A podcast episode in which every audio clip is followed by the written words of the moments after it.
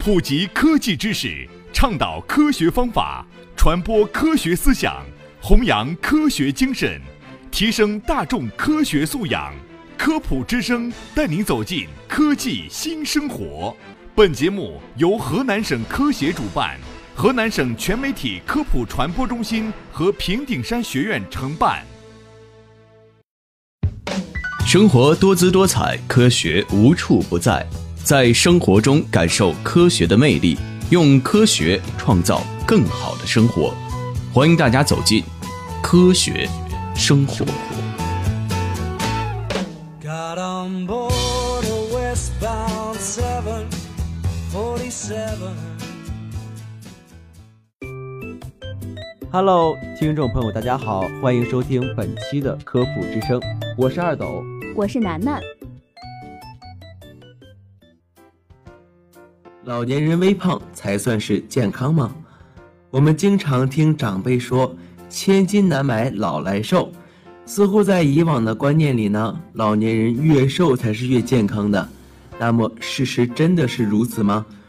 怎样的身材对于老年人来说才算是健康的？事实上，老年人并不是越瘦越好，太瘦的老年人往往还会受到疾病的威胁。人民健康网介绍。如果老年人过瘦，身体的新陈代谢和各种生理功能都会比正常的老人弱一些，对饥饿和劳累的耐受能力也会比较差，常常会精神不振。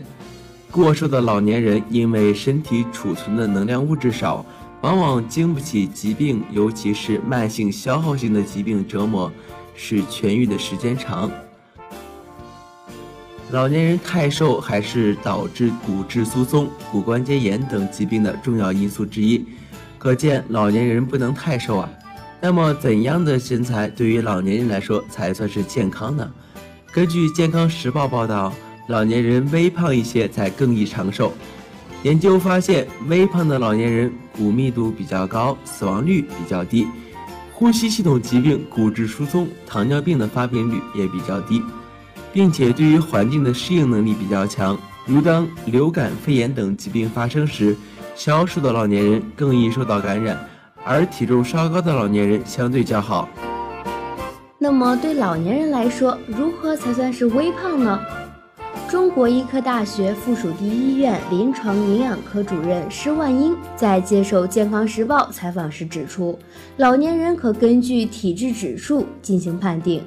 体质指数等于体重除以身高乘以二，其中体重的单位为千克，身高的单位为米。体质指数小于十八点五的为消瘦，十八点五到二十三点九的为正常，大于等于二十四的为超重，大于等于二十八为肥胖。如果一位男性老人身高为一点七米，体重为五十千克。体脂指数为十七点三，则属于消瘦。一般认为，老年人体重稍高一点，体质指数为二十一到二十三点九比较好。如果老年人太瘦，该如何改善呢？生命时报建议，身体消瘦的老年人应少量多餐，定时定量，细嚼慢咽。中国健康教育中心教授沈艳英表示。常吃鸡、鸭、鱼、虾、瘦肉等富含优质蛋白质的动物性食物，有利于老年人增强体质，延缓肌肉衰减。牙口不好的老年人可以将这些食物切小、切碎，增加烹调时间，也可以剁碎后制成肉丸食用，易于消化吸收。老年人还需要摄入一定量的乳制品，牛奶中有乳清蛋白。富含人体所需要的氨基酸，易于消化吸收，有快蛋白的美誉，是适合老年人的极佳蛋白质来源。